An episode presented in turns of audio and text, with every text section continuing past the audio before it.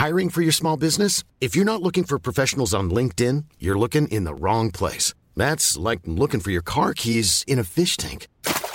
LinkedIn helps you hire professionals you can't find anywhere else, even those who aren't actively searching for a new job but might be open to the perfect role. In a given month, over 70% of LinkedIn users don't even visit other leading job sites. So start looking in the right place. With LinkedIn, you can hire professionals like a professional. Post your free job on linkedin.com slash people today.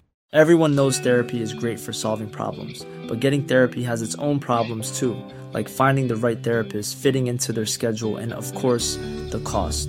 Well, BetterHelp can solve those problems. It's totally online and built around your schedule. It's surprisingly affordable too. Connect with a credentialed therapist by phone, video, or online chat, all from the comfort of your home. Visit betterhelp.com to learn more and save 10% on your first month. That's BetterHelp, H E L P. Burrow's Furniture is built for the way you live. From ensuring easy assembly and disassembly to honoring highly requested new colors for their award winning seating, they always have their customers in mind. Their modular seating is made out of durable materials to last and grow with you. And with Burrow, you always get fast, free shipping. Get up to 60% off during Burrow's Memorial Day sale at burrow.com slash ACAST. That's burrow.com slash ACAST. burrow.com slash ACAST. Já é péssimo quando a gente está falando dessas brincadeiras que as pessoas fazem na internet, mas os viés eles vão acontecer em outros tipos de aplicações, por exemplo, modelos de permissão, né, de, de concessão de crédito de banco. Esses modelos, eles também sofrem vieses né, discriminatórios muitas vezes. Por exemplo, é, existe caso concreto de, de modelo que levava em consideração o CEP da pessoa. Significa né, que as pessoas que moram na, nas periferias, em lugares talvez mais vulneráveis, que já sofrem por causa disso, né, as consequências da ausência do Estado, por exemplo, não iriam ter seu crédito concedido porque esse modelo estava levando em conta essa variável. Você está ouvindo Código do Caos. No final de outubro, rolou uma trend nas redes sociais em que pessoas usavam o IA para gerar imagens das suas versões Pixar.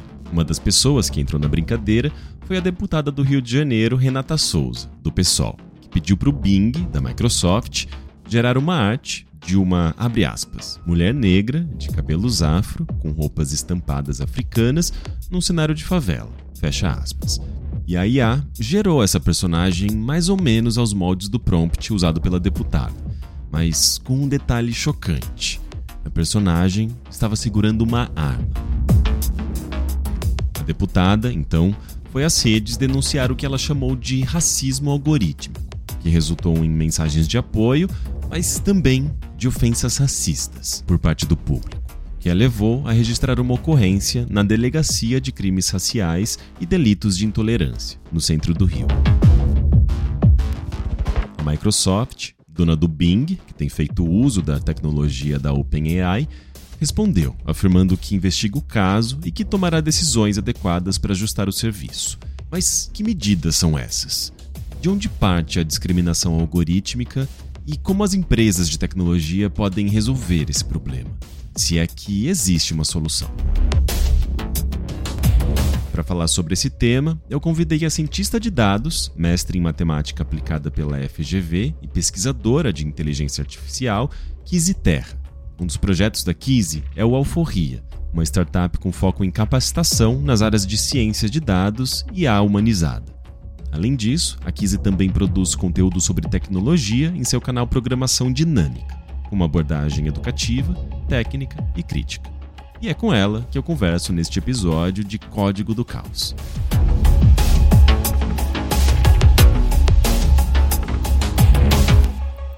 Bem, Kizzy, seja muito bem-vinda ao Código do Caos. Obrigado por topar vir aqui conversar comigo. Obrigada, Henrique. É um prazer estar aqui conversando com você.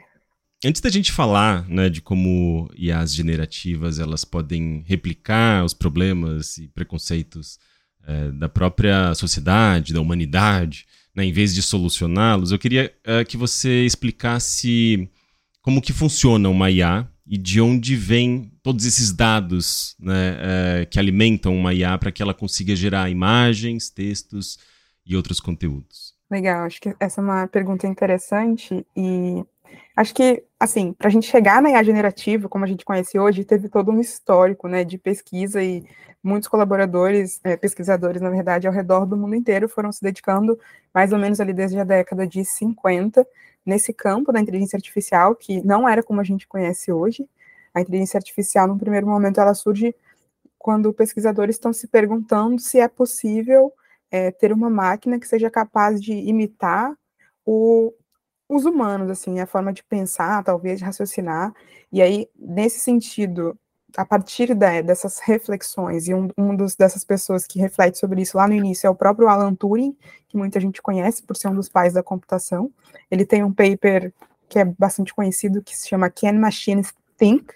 Então, se essas máquinas podem pensar. Então, e é justamente nesse momento de abolição sobre essas perguntas, a partir dali, várias diferentes abordagens sobre o que é uma IA vão acontecendo, e eu preciso fazer esse preâmbulo, porque uma definição específica do que é IA, é, é, assim, uma única definição é difícil, mas a gente tem definições hoje que são muito razoáveis, olhando para esse histórico todo, justamente porque foram diversas linhas do pensamento que foram desenvolvendo é, esse conceito. E eu também preciso fazer um adendo de que a gente hoje também confunde IA, inteligência artificial, o campo da inteligência artificial, com aprendizado de máquina, que é um subcampo.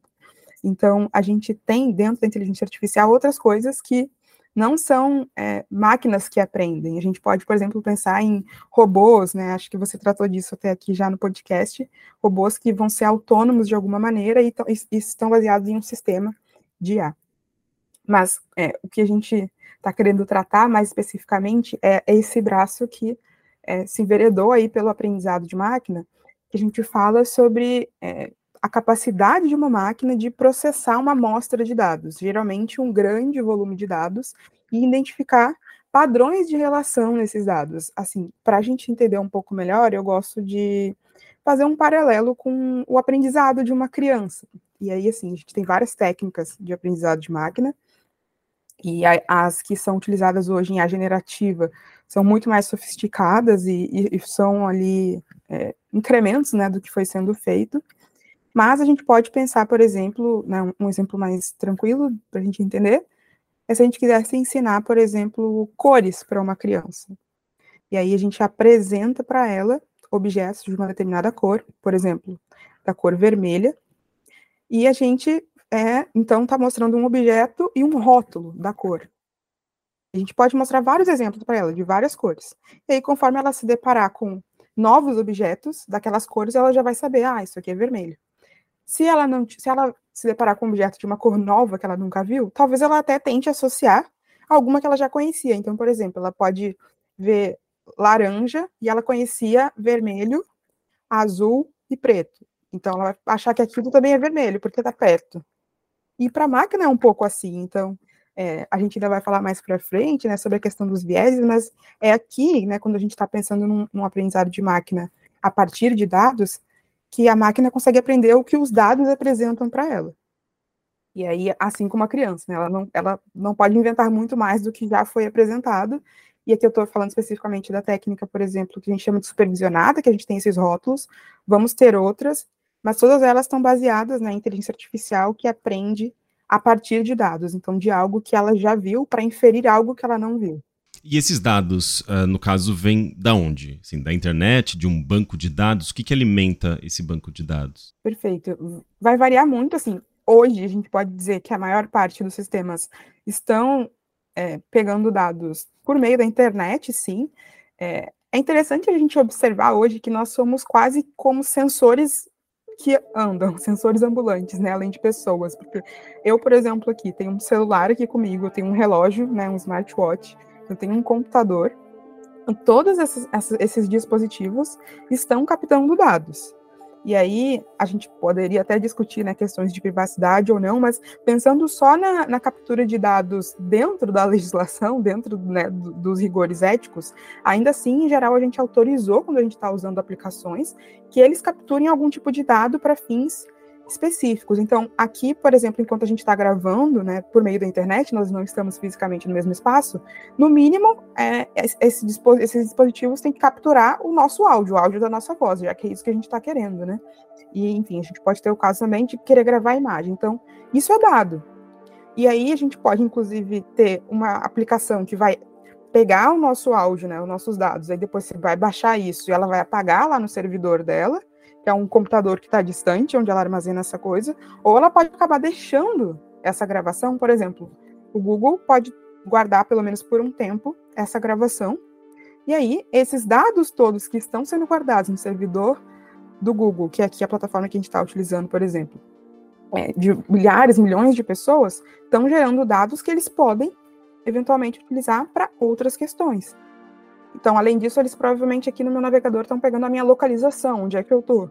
Depende se eu autorizei ou não, mas são várias camadas de dados né, que vão se sobrepondo e que alimentam esses sistemas, que têm ali modelos matemáticos com algum objetivo. Então, um dos objetivos é, por exemplo, recomendar propaganda adequada para a gente, porque eles se financiam também dessa maneira, né? Então, todos esses dados que, que, que por isso que a gente pode se pensar como sensor, né? Um sensor é algo que está ali captando esse dado e, e, tem muitos sensores na existência de uma pessoa na sociedade que a gente vive hoje, né?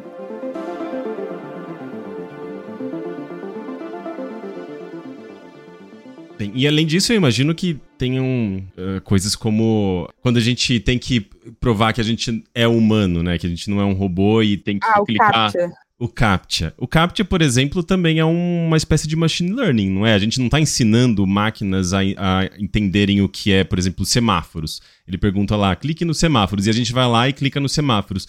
Eles estão aprendendo, é, tem um sistema aprendendo com o nosso comportamento ali? Sim, sim. Inclusive, essa, né, a pessoa que criou, assim, essa sacada de usar esse treinamento para fazer essa verificação de segurança foi uma, uma grande sacada, porque, assim, pensando no que eu vinha falando, né, do, do aprendizado rotulado ou não, é, hoje a gente tem os modelos já bem avançados, mas quando isso começou, inclusive, os CAPTCHAs, eles eram, costumavam ser mais com letras, né, assim, representações de letras que a gente tinha que dizer o que que era. E aquilo eram recortes de livros que estavam que foram digitalizados, e a ideia era digitalizar, né, transformar em conteúdo digital. Só que quando você usa uma técnica, por exemplo, que a gente chama de OCR, que é reconhecimento óptico de caracteres, às vezes se está meio borrado ali, por exemplo, né, quem é um pouco mais antigo lembra de, sei lá, de escanear um livro e aquela imagem fica meio ruim. Então, o algoritmo, né, o modelo, não consegue necessariamente identificar perfeitamente. E aí eles pegavam esses trechos para a pessoa que está ali, né, tendo que verificar a sua autenticidade de humano para um sistema, identificar. Então, você junta, do, do, resolve dois problemas. O de você identificar se é uma pessoa, se é uma máquina, e o de você é, rotular muitas coisas. Então, você dizer, ah, essa letra é essa, essa letra é essa. Aí você pode se perguntar, tá, mas e se a pessoa errar? Acontece que isso é estatisticamente. Então, eles vão repetir aquela imagem, né, aquela combinação de imagens de letras para várias pessoas, provavelmente a maior, a maior quantidade de incidência daquele caractere é o correto. E aí eles conseguem treinar um, um, modelo, por exemplo, de reconhecimento de carteira a partir disso. Hoje a gente já tem mais focado em imagens, como você está falando. E geralmente acontece isso, porque acho que todo mundo já passou pela experiência de ficar na dúvida. Às vezes é difícil você ver a imagem, mas justamente porque eles botam a imagem difícil também para você aprimorar aquele modelo, entende? Então ele, ele vai por exemplo, pegar ali seis, seis imagens e você tem que escolher quatro. Aí ele pode, por exemplo, pegar três que ele já conhece o resultado e botar uma que ele também ficou na dúvida. E aí ir aprimorando esse, esses, esses modelos através do, das pessoas que estão ali, sem nem saber, né, que estão treinando esse tipo de coisa. E tem outros modelos conhecidos também? Assim, a gente ativamente está treinando máquinas sem que a gente saiba, né? Além, por exemplo, do CAPTCHA? Assim, eu penso, o mais óbvio são as redes sociais, né? Acho que, mas nesse caso, eu acho até que muita gente hoje já sabe, graças ao trabalho de jornalistas aí como você e outras pessoas, que vêm né, ampliando esse, essas conversas, mas eu acho que do, dos que estão mais inseridos no nosso dia a dia, das redes sociais em geral, é um exemplo ótimo, porque ali a gente está tratando muito de algoritmos de recomendação, por exemplo, no feed, mas não só. Veja, quando você está lá eu lembro que o Facebook tinha muito mais isso, mas outras redes têm também. Que ele, ele te sugeria para marcar uma pessoa numa foto. Ali ele está rodando um algoritmo que ele identificou. Às vezes ele já sabe quem é, ou às vezes ele só reconhece aquela mesma face várias vezes e pede para você colocar o rótulo, e aí quando você coloca, ele joga para várias outras fotos. Isso é um ótimo exemplo também de algo que a gente está acostumado no celular. Eu, eu sei que o, iPhone, por exemplo, tem isso às vezes ele consegue identificar quem é a pessoa, às vezes não, ele só consegue identificar uma mesma pessoa em milhares das suas fotos. Então, é um exemplo de um modelo bem específico que está sendo utilizado para essa função. É, o Google parece que faz bastante disso também, né? Google Fotos, ele pergunta para você, ah, essa pessoa é a mesma que essa? É, ou, enfim, o Google Maps te faz perguntas, né? Ou às vezes até gamifica o sistema para deixar mais divertidinho, deixar mais bonitinho ali, você querer participar, sem, sem talvez você perceber que você está treinando, né? Ensinando essas, essas máquinas. Sim, geralmente eles te oferecem algum benefício para você fazer isso, né? Porque seria muito chato. E você não iria fazer se fosse só ficar de fato, né? Treinando. Você ganha alguma coisa com isso, por exemplo. Talvez identificar todas as fotos que você tirou com a sua avó é algo que você queira. E aí, se você né, fizer esse rótulo ali para ele, é, ele te dá isso e você troca com ele por, por esse treinamento. Entendi. E, Kiz, eu queria começar a puxar mais para essa questão dos vieses. Né? Recentemente rolou uma trend nas redes sociais é, em que pessoas usavam IAs né, para gerar suas versões Pixar. Né? Então, algumas pessoas começaram a é, notar coisas estranhas nas imagens que elas geravam ali. Né? Uma delas foi a deputada Renata Souza, do PSOL, que pediu para a IA é, gerar uma, uma arte, abre aspas, de mulher negra, cabelos afro, com roupas e estampas africanas, uh, num cenário de favela. Daí fecha aspas. E SA pegou essa descrição, embora tenha acertado na maior parte, né, ou uma parte considerável, ela errou, assim, errou muito feio ao colocar uma arma na mão da, dessa personagem, né, que foi gerada ali. Sendo que a deputada, em, a deputada em nenhum momento ela, ela solicitou, né, ela pediu nessa descrição esse objeto na, na mão dessa personagem, né? E esse foi apenas um de vários casos que eu vi de pessoas que foram representadas de forma racista, preconceituosa, capacitista pela IA. Por que que isso acontece? Ótimo, boa pergunta. Assim, para falar de vieses, eu acho que vale a pena a gente ficar um pouco na mesma página, assim, porque os vieses eles estão presentes, né, na gente, no nosso, nas nossas interações no mundo, é, desde sempre, desde antes da inteligência artificial. Então, todos nós temos o que se chamam vieses cognitivos que são padrões sistemáticos para responder a um problema, para fazer um julgamento, para tomar uma decisão, e isso até faz parte do nosso instinto de sobrevivência em algum, em algum nível, porque a gente precisa muitas vezes na nossa vida tomar decisões em né, frações de segundos para sobreviver mesmo. Então a gente precisa ter esse sistema de julgamento. Só que esse sistema de julgamento ele é herdado pela, das nossas experiências do nosso aprendizado. Então, se, dependendo daí, das experiências que você vê, até dos seus traumas, você vai identificar determinadas coisas como ameaça ou não. E aqui a gente está falando do viés cognitivo. Esse viés cognitivo, em algum momento, ele vai se relacionar com o viés da máquina, os vieses nos sistemas, que a gente pode chamar de vieses discriminatórios, por exemplo, que aí é o quê? Quando um sistema de computador, ele discrimina sistematicamente, injustamente e em escala determinados grupos de pessoas. E a gente tem um problema, porque a gente está numa sociedade altamente informatizada e a gente utiliza muitos sistemas. Então, a gente está falando que determinados grupos de pessoas, grupos de indivíduos, vão sofrer né, consequências ou injustiças por conta do uso né, desses sistemas, da mediação desses sistemas nas relações. E aí, de onde que vem esse tipo de, de viés, né? Por que isso acontece? Então, é, na literatura aí da computação, é, geralmente isso vai se dividir em algumas categorias que a gente pode a gente pode pensar. A gente pode pensar de imediato, por exemplo, na questão dos dados que eu vinha falando. Então, se os sistemas são treinados a partir de dados, e no caso né, de uma IA generativa de imagem, ela foi treinada em outras imagens ou em outras ilustrações para gerar aquilo. E aí você pode ter uma subrepresentação de determinados grupos. Então, você poderia, por exemplo, pedir uma mulher e ele não te dá uma mulher negra, te dá só uma mulher branca, por exemplo. E, sei lá, no caso, por exemplo, de algo ilustrado, né, as o imaginário daquele sistema, o que ele tem de representação quando se trata de mulher negra, dado que ele está querendo adicionar objetos na cena, nesse caso que você está mencionando, por exemplo, ele está associando necessariamente né, aquele contexto da favela e da mulher negra à violência, ao armamento. Então, é possível que é, e aí a gente não tem como saber porque isso não está aberto, mas a gente poderia inferir que é porque nos dados desse sistema existe uma maior frequência de imagens que relacionam essas coisas todas. E aí o modelo aprendeu que aqueles, aqueles signos, né, aqueles elementos né, semióticos ali, então geralmente aparecem juntos.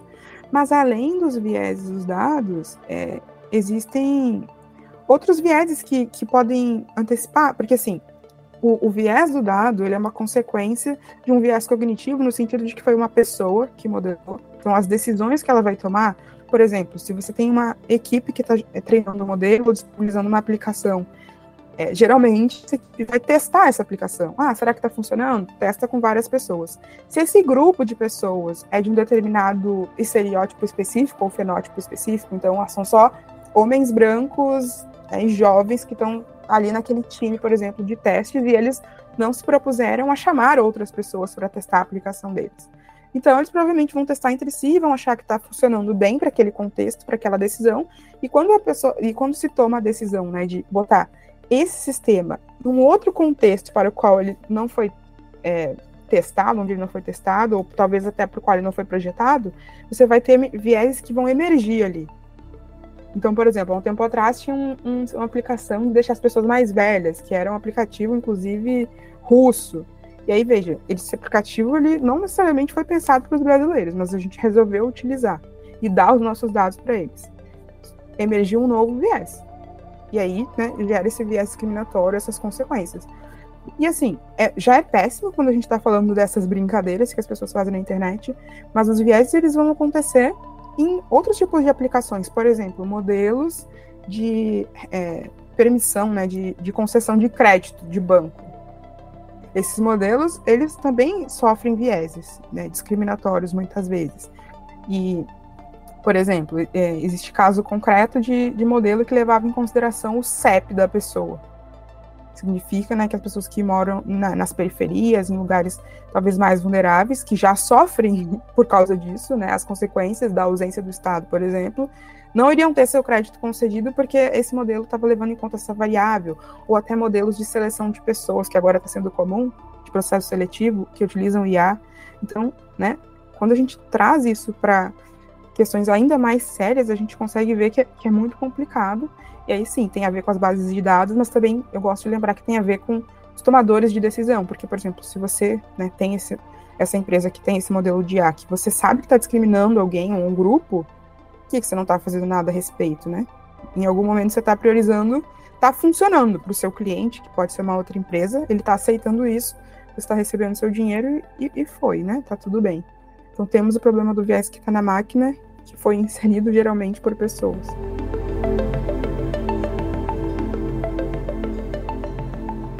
Então, de certa forma, esses vieses surgem uh, nos resultados das pesquisas, no Google, nas IAs, tanto por conta dos nossos próprios vieses, quanto por falta de um, um sistema capaz de identificar talvez o que é um viés, talvez o que é uma interpretação uh, discriminatória nesses sistemas. Né? Dá para a gente. Uh, existe uma perspectiva, digamos, de desenvolvimento de um sistema para IAs, para, enfim, que trabalhe com esses algoritmos que seja capaz de identificar, opa, esse resultado aqui ele é discriminatório, eu não posso apresentar, eu preciso apresentar um outro. É, a, a, máquina ela é capaz de fazer esse julgamento? De se auto-julgar, né? Assim, atualmente, inclusive, é, eu sei que existem pesquisas que de testar IAs generativas para esse tipo de aplicação. E aí né? Por que IA generativa? Porque esse conjunto aí de sistemas de IA mais modernos, eles tratam de um aprendizado que a gente vai chamar de autossupervisionado, que é quando a própria máquina passa a ter condições de, de alguma maneira, ali, avaliar o resultado que ela está gerando e se retroalimentar para melhorar. Então, por exemplo, vou usar o chat GPT, posso dar um joinha lá para baixo ou para cima, para dizer se a resposta que ele me deu está boa ou ruim, e aí ele vai tentando né, se retreinar ali e aprender com esse feedback para se melhorar. Então, talvez esse tipo de modelo seria é, poderia ser uma solução para isso, que é um, aplicar um outro sistema ou uma outra máquina para tentar resolver esse problema. É, o campo da inteligência artificial como um todo é bastante empírico, então é, realmente né, as pessoas vão fazendo esses testes, mas existe uma dificuldade no, no campo aí do aprendizado de máquina, por exemplo, que é o que a gente chama de explicabilidade dos modelos. Então, não é para todos os modelos que a gente tem essa transparência de conseguir entender lá no, na ponta qual foi a etapa do treinamento ou a variável, né, qual parte do dado que, de, que ocasionou é, determinada decisão do sistema, né? Como eu falei, ah, a gente poderia ter um sistema de crédito que está olhando o CEP, por causa disso algumas pessoas estão sendo discriminadas. Mas para eu dizer isso, eu preciso de um modelo que tem transparência e explicabilidade. Que eu possa fazer esse processo reverso, de falar, tá, como que ele tomou essa decisão? Mas não são todos os modelos que têm isso. A gente chama de opacidade dos modelos, né? Então, eles são opacos, a gente não consegue saber, só sabe que está gerando ali uma saída no final. E, e às vezes né, tem várias camadas e vários modelos sendo encadeados para uma tomada de decisão específica. Então, é, o que você está propondo tem muito sentido, tem lógica, e existem estudos nesse sentido, mas hoje não existe nada pronto, vamos dizer assim, que já esteja rodando que faça isso. Entendi. É, uma coisa que eu acho muito curioso é, é que a impressão que dá é que sistemas eles acabam sendo treinados, claro, por muitas perspectivas e tudo mais, mas parece que a perspectiva predominante é a perspectiva, sei lá, patriarcal, do homem branco, heterossexual, né? É, hoje mesmo eu fiz um teste aqui, falei, ah, deixa eu ver, tentar pegar um exemplo aqui. Eu joguei no Google pessoa sexy, né? É, e procurei por imagens de pessoa sexy para ver o que, que ele me, representaria como pessoa sexy. E ele só apresentou mulheres brancas magras, né? Assim, tipo, às vezes aparecia um homem mas normalmente ele associava essa palavra pessoa sexy a uma mulher branca, magra, e quase, nem, quase nenhum dos resultados eram de pessoas pretas ou indígenas, né, ou que fugissem desse padrão. E daí eu fiquei pensando, nossa, então, tipo, o Google, ele é praticamente um homem branco heterossexual, né, assim, tipo, é, e que gosta de, sei lá, de mulheres brancas. É, dá para fazer essa associação, assim, de que máquinas tendem a ser, a ter a perspectiva de um homem branco heterossexual? Assim, né, de afirmar isso de maneira geral poderia ser um pouco leviano, mas né, os pesquisadores que têm se dedicado a analisar as, as injustiças nos sistemas é, geralmente acabam corroborando isso. Então, é, existe aquele documentário Coded Bias, acho que está até na Netflix ainda, que é de uma pesquisadora americana, né, de algumas, na verdade, que mostram ali, que se depararam com essa questão né, do, do reconhecimento facial, que não funcionava para elas, enquanto mulheres negras retintas, funcionava para pessoas brancas, e, e, enfim, a idade da pessoa, tudo isso né, vai variar e vai influenciar. Então, sim, existe muito fortemente esse viés, que é um viés que pré-existe né, ao, ao, sistema e é ali, é, de, enfim, é incutido por uma sequência de tomadas de decisões que, assim, tem a ver com quando as pessoas estão desenvolvendo o sistema tem a ver com quem elas estão pensando que vai usar o sistema, no sentido de que elas também podem ser excludentes nesse sentido. Ah, eu não estou pensando em, na Kise, por exemplo, para usar meu sistema, estou pensando nessa galerinha aqui da Suíça, então é só esse pessoal que vai usar, quando né, no mundo globalizado não é exatamente assim que funciona. Então, você pode né, ter esse viés no público, você tem também um, o viés do, nosso sistema financeiro como um todo, que geralmente as empresas estão focadas no lucro, e se você for pensar, né, quem são os clientes que têm é, um poder aquisitivo também por decorrência de todas essas estruturas, são esses homens, né? Então faz sentido hoje em dia, ah, se eu quero ganhar dinheiro, eu vou pensar quem tem dinheiro para pagar pelo meu produto. E aí eu vou gerar, criar mais produtos para essas pessoas, por exemplo. Então, tem vários aspectos que influenciam, mas eu acho que o racional que, que você mencionou faz bastante sentido, assim. É claro que, ainda assim, a gente precisaria de uma amostra com relevância estatística, né, para chegar e falar, não, o Google tem esse problema. Então, beleza, mas, mas a gente já consegue hoje, dado que tem muitos pesquisadores dedicados a isso, perceber que tem sim um padrão aí.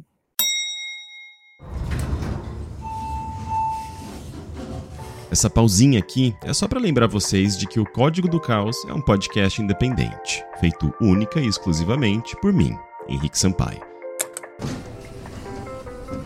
Se você estiver gostando do programa, eu peço para você considerar entrar em apoia.se barra Código do Caos, tudo junto, e dar uma olhada nas opções de apoio. Você também pode fazer contribuições diretas via Pix. Como a grande maioria dos podcasts, o Código do Caos não é monetizado E sem um patrocinador ou a contribuição dos ouvintes, meu trabalho no podcast se torna não remunerado. Inclusive, nesse dia 28 de novembro, data de publicação desse episódio, a plataforma Apoia-se não cobrará a taxa de serviço. Ou seja, o valor dos apoios que eu receber nesse dia virão integralmente para mim. Então, se você já estava pensando em apoiar o Código do Caos, esse dia 28 pode ser o dia perfeito.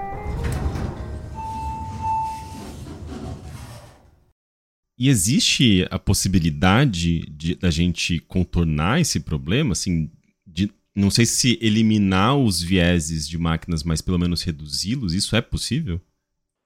Sim, inclusive o, o próprio Google, é, há uns anos atrás, eles estavam participando de um projeto nesse sentido de é, resolver a pesquisa deles. Então, sei lá, de você procurar bebê, né, e só vir bebê de um determinado tipo. Então, algum, para alguns termos, eu diria assim, né, alguns verbetes lá do Google, eles fizeram esse conserto.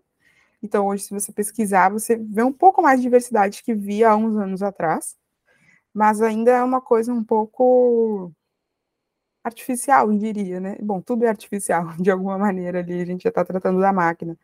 Mas existe um, um, uma questão que eu acho que complica, que é o, o reforço dos usuários, porque eu, né, a gente volta no viés cognitivo. Então, se a gente fosse pensar um exemplo um pouco mais imediato das redes sociais, sim, talvez a plataforma entregue mais conteúdo de mulheres heterossexuais, magras, padrão, porque, enfim, mas é porque o modelo reconhece de algum modo que as pessoas estão mais interessadas naquilo, então a gente também reforça, né? E aí fica muito difícil para o modelo, porque no fim o modelo quer, por exemplo, na rede social, prender a sua atenção.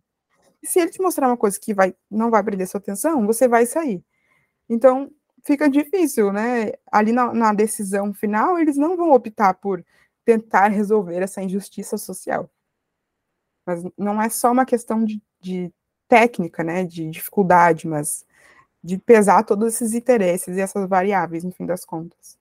Então é uma coisa que dialoga diretamente com a cultura, com a sociedade e que essa cultura e sociedade retroalimenta os sistemas que, que estão influenciando a própria cultura e sociedade. Então é um, é um negócio cíclico, né?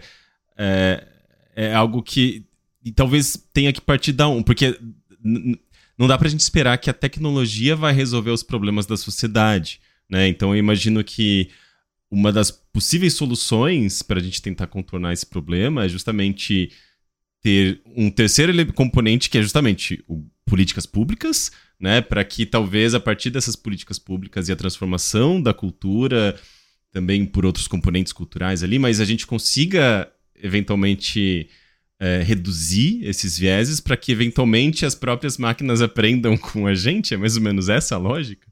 Sim, assim, da, da, perspectiva que eu observo, é totalmente isso, assim, e você toca num ponto importante, que é, a solução não vai vir, né, do Google, da Meta, não vai vir.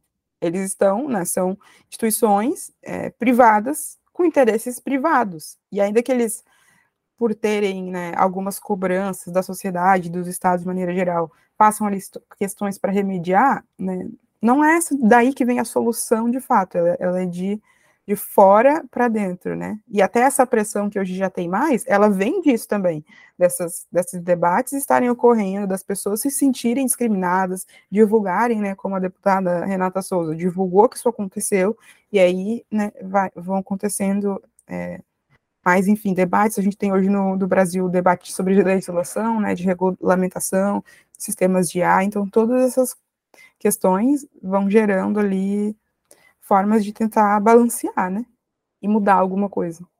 E, e, e você tem uh, você tem acompanhado essas discussões sobre regulamentação de inteligências artificiais? Se essa própria regulamentação leva em consideração essas questões de vieses? sabe mais ou menos em que pé a gente está nesse, nessa discussão, até eventualmente isso se transformar em legislação? Sim. É, eu sei que existe ali, existe uma certa tensão ainda em torno dessa legislação, um pouco por causa desse lobby da, das big techs, né, que estão ali tentando negociar um pouco mais a seu favor. É, em relação aos vieses, algo que, que tem sido discutido, ou que foi discutido da última vez, assim, desde que eu vi, né, em que pé que estava essa questão, era de você é, abordar muito na questão da responsabilidade. Então, primeiro, né, empresas, ou empresas em geral que forem utilizar sistema de inteligência artificial, vão ter ali deveres, mas é, de realmente você poder responsabilizar quando acontecer uma discriminação. Porque, no fim das contas, né, a preocupação do Estado brasileiro, e eu concordo com isso, tem que ser nesse sentido. Ok, você causou um dano aqui para um, um, cidadão efetivamente, e você é responsável por isso porque você deliberadamente tomou a decisão de utilizar um sistema de IA. Então, assim como em outras áreas, em outros casos, as empresas vão ser responsabilizadas quando causarem um dano para um cliente, enfim, não é porque está usando IA que isso vai mudar. Porque no, no fim a empresa ela decide mesmo, ela não é obrigada a utilizar a IA. Aí ela, ela utilizou. Então, você precisa ter alguém responsabilizado por isso e a pessoa, né, precisa ter alguma forma de recorrer quando isso acontecer. Então, é, tratar um pouco desse campo da responsabilidade, criar meios de, por exemplo, né, denunciar, reclamar, eventualmente judicializar uma questão dessas e ter parâmetros para isso, é, é algo que estava sendo discutido que eu acho que faz sentido. E aí, outro aspecto que se relaciona com isso é em relação a dar mais transparência. E isso geralmente cai ali numa discussão que as big techs reclamam de, ah, eu não posso abrir os meus segredos de negócio. Ok, podemos discutir em relação a isso, no sentido de que, ah, vamos supor que eu sou o TikTok e eu tenho um modelo de recomendação que é muito diferente, eu, eu consegui descobrir uma forma de viciar mais as pessoas e o Instagram está tentando me imitar e não conseguiu ainda. Eu não posso abrir como eu faço. Ok, tem algum sentido essa discussão. Mas aí tem um outro ponto que a gente poderia discutir, que eles também não querem, mas que faria mais sentido que é, tá bom, você não vai me dizer exatamente como seu modelo funciona, mas você poderia me dizer quais são as, as variáveis ali, os dados de entrada que você está utilizando. O que, que você está levando em conta, né? O que, que você está dando de insumo para esse modelo para ele tomar essa decisão? Então, essa também é uma discussão que eu vi acontecendo, mas que me parecia que, por exemplo, não sei se iriam conseguir de fato executar. Mas é, muitas entidades da sociedade civil foram se envolvendo nessa discussão, pelo que eu observei. Algumas pessoas mais né, da área do direito mesmo, enfim, mais pessoas que discutem tecnologia e sociedade. E acho que ainda estão acontecendo audiências públicas nesse sentido. Mas do projeto original até o que se tem hoje evoluiu bastante, né, dado a atuação dessas pessoas. E, assim, é difícil você tá, não tá defasado, né? Porque no meio dessa discussão toda veio a IA generativa, por exemplo, e o projeto não pensava muito, né? Pensava mais no, numa IA no, no sentido é, anterior ali do aprendizado de máquina mais clássico, e aí vem as IA generativas, então dá essa sensação de que é difícil ficar correndo atrás, mas a solução que, que se pensa nesse sentido é ir para a área mais principiológica, né? para você conseguir abarcar essas questões sem especificar exatamente como o sistema deve ser ou não deve, para não ter esse problema, porque a tecnologia vai mudar e aí o seu projeto vai ficar obsoleto. Não, não, deveria ser assim. Né? E esse projeto, no caso, é o 2630 lá, o, o, o da PL das fake news, ou é outra, não, outro é projeto outro, de lei? Específico. É outro. Hum, específico okay. em A. Eu não lembro o número dele agora. Mas ele é, é um outro, sim. Talvez tenha, tenha tido uma atualização mais recente até para esse ano, porque esse projeto também é, ele chegou no plenário lá em 2020 e 2021 e aí foi avançando de várias maneiras e pelo que eu entendi eles foram juntando também, né, para fazer um projeto mais robusto. Ali. É, é, a impressão que eu tenho também é que as coisas acontecem muito rápido no mundo da, no mundo da tecnologia, né? Então, enquanto a gente estava discutindo ali redes sociais, depois de ver o impacto que elas tiveram nas eleições em dois, lá em 2018, que já faz bastante tempo essa altura, né? É, e antes mesmo disso, é, enquanto a gente estava fazendo essa discussão, que era ali relacionado à PL é, das fake news, né? Que já também mudou, assim, não é mais necessariamente sobre fake news, ele engloba uma série de outras coisas ali de regulamentações de redes sociais, é, a gente viu essa, essa evolução, esse crescimento, né? Essa, uh, essa, esse uso muito amplificado das, das IAs. E as pessoas mal entenderam ainda uh, todas as questões relacionadas a redes sociais e a gente já tem esse outro pepino para resolver, né?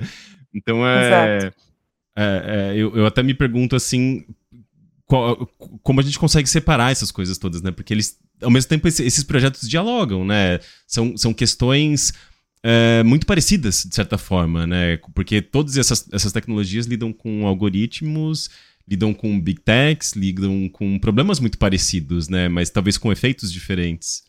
Sim, é. Em tese, esse da IA, ele seria mais, um pouco mais abrangente, né? Porque é, você, a rede social, por exemplo, se ela usa IA, ela vai estar incluída também nesse caso. E eu até estou vendo que eu acho que teve, teve, um projeto aqui que é o PL 2338 de 2023. Acho que essa, essa é a última versão desse projeto, porque ele dispõe sobre o uso de IA. E eu gostei bastante, assim, de alguns aspectos dele, de, por exemplo, ele, assim como a LGPD, né, fez avanços em relação à privacidade, ele vai definir em determinado artigo quais são os direitos, né, das pessoas afetadas por sistemas de IA. E é muito legal ter isso, né, em termos das pessoas poderem discutir, bom, eu tenho o direito a não ser discriminada por um sistema de IA. Você tem esse direito.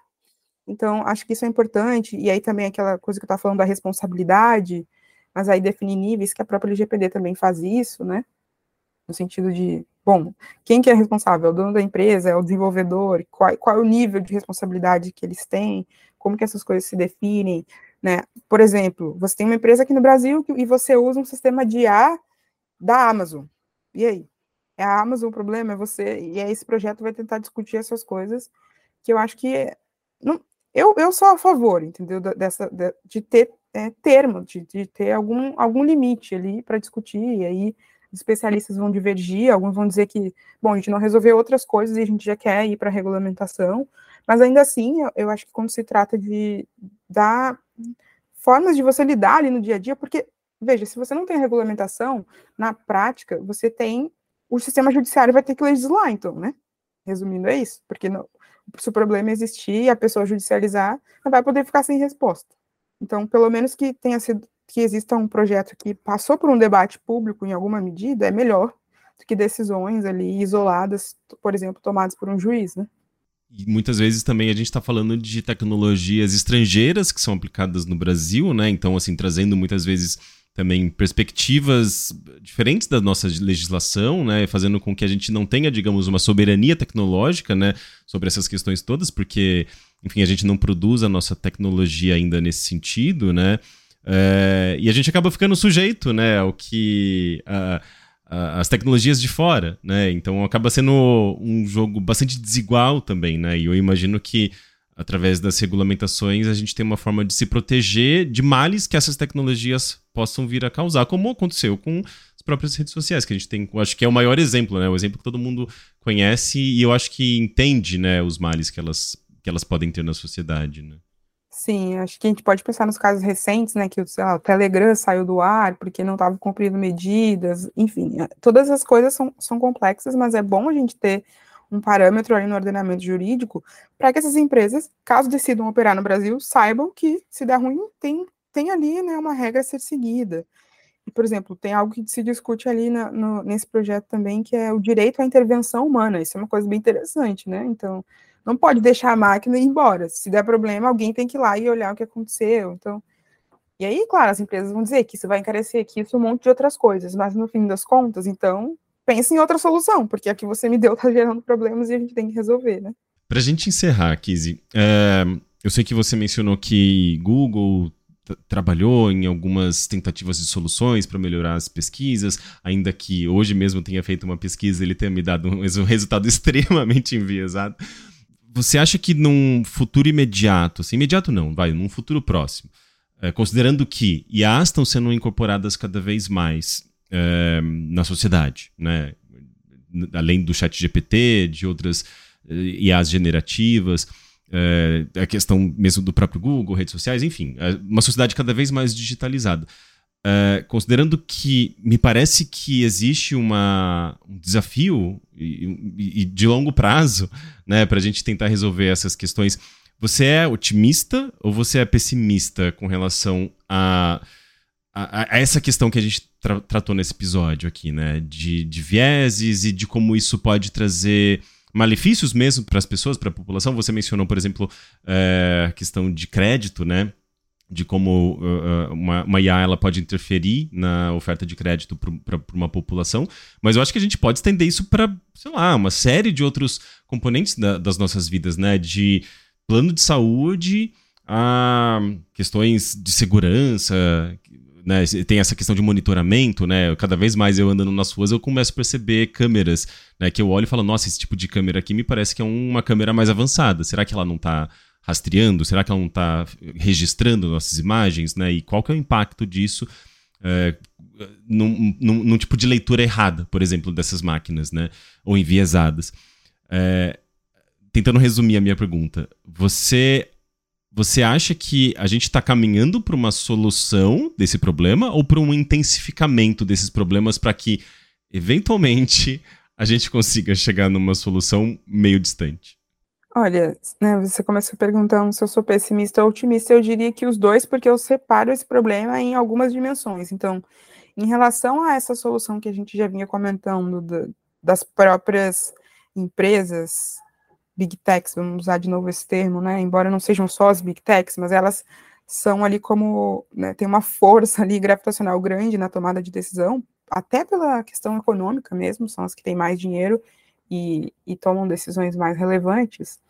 Eu não acho que, que, olhando a história recente, que a solução vai vir delas, ou que elas estejam preocupadas com isso, porque, né, eu falei do Google, né, porque de fato aconteceu esse, esse movimento, mas nos últimos três ou quatro anos existiram movimentos dentro dessas big techs aí ligados totalmente ao desenvolvimento desses é, grandes modelos fundacionais que são a base das IAs generativas, em que, por exemplo, o Google tinha um grupo de ética inteligência artificial muito forte e as pessoas foram todas demitidas, porque começou a haver essa tensão justamente em vamos pegar esses grandes modelos de linguagem e colocar eles no mundo, sabendo que eles vão reproduzir determinados problemas. E aí a solução da empresa foi: vocês estão falando muito, estão reclamando, pode ir embora. E aí, quando vem a OpenAI, que a princípio era uma startup, né? Se, se adianta com o chat GPT, as outras empresas correm, começam nessa corrida para tentar alcançar. O Google vem e lança o Bard. O Google, por que, que eles não tinham ainda lançado, né? Ou estavam fazendo experimentos muito pequenos? Por causa da série de riscos que tem você colocar algo assim. Mas quando a OpenAI, por ser uma, está descolado desse, desse rótulo aí da, das Big Techs, é, se adianta, eles se sentem mais à vontade para ir, ah, então coloca no mundo e a gente vai vendo, porque a gente também não pode perder essa corrida. Então, olhando para esse, esse viés bem específico, esse recorte das empresas e como elas têm se comportado, elas não estão priorizando né, a ética, inte... não, elas estão priorizando é, quem vai conseguir primeiro desenvolver a IA generativa. Agora, eu olho com mais otimismo, eu olho com mais otimismo para as pessoas, para é, a conscientização das pessoas. E um pouco é esse meu trabalho, seu trabalho, né? Estou aqui também porque eu acredito que falar sobre esse assunto, democratizar esse assunto, gera resultado concreto. Então, se eu não acreditasse nisso também, não, não estaria dedicando né, meu tempo a isso. Nesse sentido, eu acho que sim, eu, eu vi nos últimos anos as pessoas mais comuns, eu diria, até, sei lá, olhando para minha família, meus pais, sei lá, minha avó, eles passaram a se interar mais desses assuntos graças aos esforços de mídia, de discussão nesse sentido. E a gente, como parece um pouco irrefreável essas, essa gana das, das empresas por lançar essas coisas, a gente vai precisar, então, compensar bastante desse outro lado de ter mais consciência da utilização das, dessas ferramentas. Né? Volta e meia aparecem, por exemplo, esses modelos ou esses aplicativos que a galera joga suas fotos lá e aparece uma outra foto estilizada. Toda vez é o mesmo assunto, do tipo, poxa, você está dando de novo suas fotos para uma nova empresa. Então é meio fácil, né? Conseguir os dados das pessoas hoje. E aí, às vezes, existe as pessoas que já abriram mão, por exemplo, ah, mas minhas fotos já estão aí, mas não funciona assim, né? Né? Não é porque você deu para a Meta que você precisa dar para outra empresa e por aí vai. Mas eu, eu vejo sim esse debate crescendo e quanto a isso eu sou bastante otimista e acho que o futuro mais plausível e talvez desejável é a gente conseguir ter uma sociedade que, embora tenha use muito a inteligência artificial e sistemas de forma geral, tenha uma consciência maior no uso dessas coisas, não só pelos por esses impactos de privacidade, de viés que a gente está falando, mas a gente poderia aqui ainda entrar no aspecto dos danos ambientais que todas essas nossas escolhas causam, né? Então, a quantidade de processadores e máquinas, isso tudo é energia que a gente está consumindo, enfim, é bem complexo também nesse sentido, né? Não é não é de graça para o nosso planeta também, esse grande volume de dados de processamento.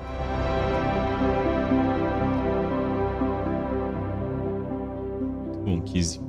Uh, Kizzy, eu posso te pedir para você deixar suas redes, deixar algum espaço ali para a pessoa entrar em, em, contato com você, se ela quiser, sei lá, saber mais sobre o seu trabalho?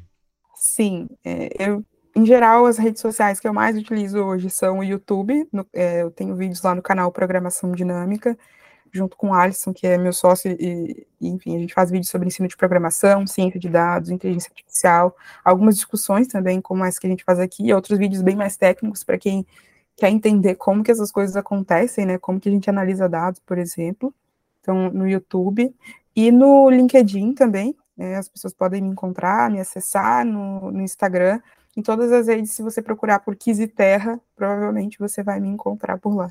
Legal. Uh, Kizzy, muito obrigado pela sua participação. O papo foi ótimo. Agradeço bastante. Eu que agradeço. Parabéns pelo trabalho. Eu sou Henrique Sampaio e Código do Caos é uma produção Audiolog. Caso você esteja gostando do Código do Caos, eu posso pedir para você dar uma avaliação de 5 estrelas no seu tocador de podcast? Compartilhar o episódio com os amigos e postar na sua timeline também ajuda demais para fazer com que o Código do Caos chegue a mais pessoas. Antes de encerrar, eu queria agradecer ao Wade Tazaka, o Hugo Crisóstomo, Enzo Zucoloto, o Marcos Vinícius Augusto da Silva, o Luiz Carlos Ziber Júnior e o Rafael Luiz Moura, patronos do Código do Caos, que ajudam a manter o podcast e a fazer com que esse conteúdo possa existir. Muito obrigado a todos vocês. Para se tornar um apoiador como eles, basta entrar em apoia.se barra Código do Caos e escolher o seu nível de contribuição. A partir de R$ reais, você já ajuda a manter a continuidade do Código do Caos. Por enquanto é isso. Até a próxima semana.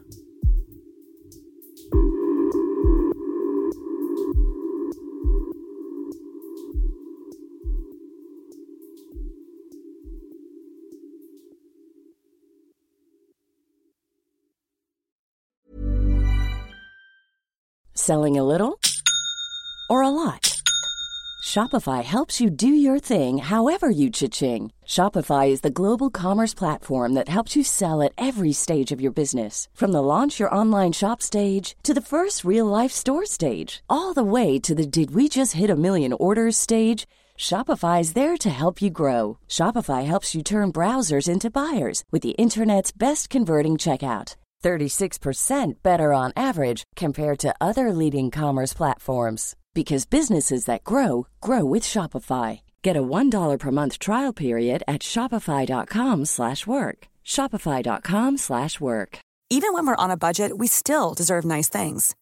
Quince is a place to scoop up stunning high-end goods for 50 to 80% less than similar brands. They have buttery soft cashmere sweaters starting at $50, luxurious Italian leather bags, and so much more. Plus, Quince only works with factories that use safe, ethical, and responsible manufacturing. Get the high-end goods you'll love without the high price tag with Quince. Go to quince.com/style for free shipping and 365-day returns.